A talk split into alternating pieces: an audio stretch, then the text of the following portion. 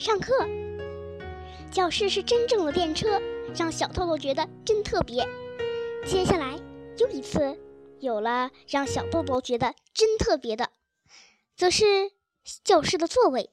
以前的学校，谁坐在哪个座位上，旁边是谁，前面是谁，都是固定不变的。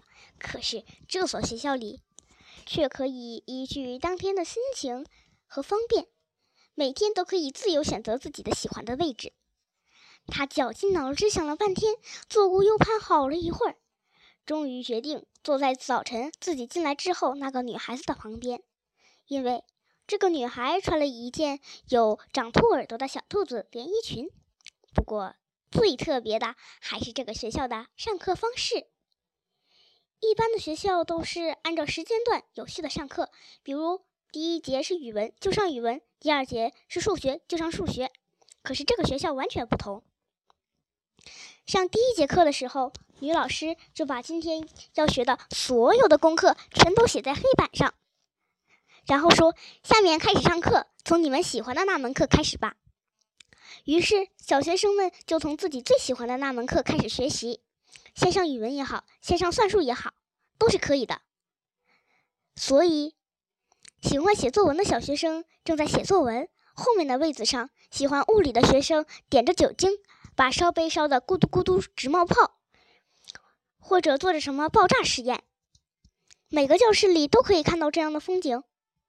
这样上课的话，随着小学生们年龄的增高，老师就可以逐渐掌握每一个学生的兴趣所在，以及他们的兴趣方式、对问题的方式，还有思考方法等。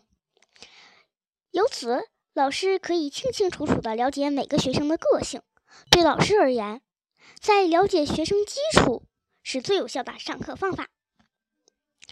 而且对于学生来说，能从自己最喜欢的科目一天学习，会觉得非常开心；自己不喜欢不喜欢的科目，可以在放学之前完成。所以上课多半是自习方式。小学生们遇到自己不懂的问题，可以到老师那里请教。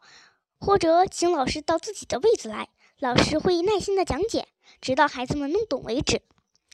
然后老师会出几道例题，这样就开始了新的学习过程。这才是真正的学习。小豆豆他们才是一年级的学生，还不会怎么自习。不，就算这样，他们还是按照自己喜欢的科目开始学习，一点儿也没觉得变化。有人在写片假名，注。日语有片假名和平假名两种，前者像我国书写的楷书汉字偏旁，后者则像草书的偏旁。片假名书写比较容易，所以小孩子一边写片假名，后学平假名。有人在写平假名，有人在画画，有人在读书，甚至有的在做操。坐在小豆豆旁边的那个女孩，好像已经能写平假名了，正在往本子上写着。小豆豆看什么都很新鲜，兴奋的不得了。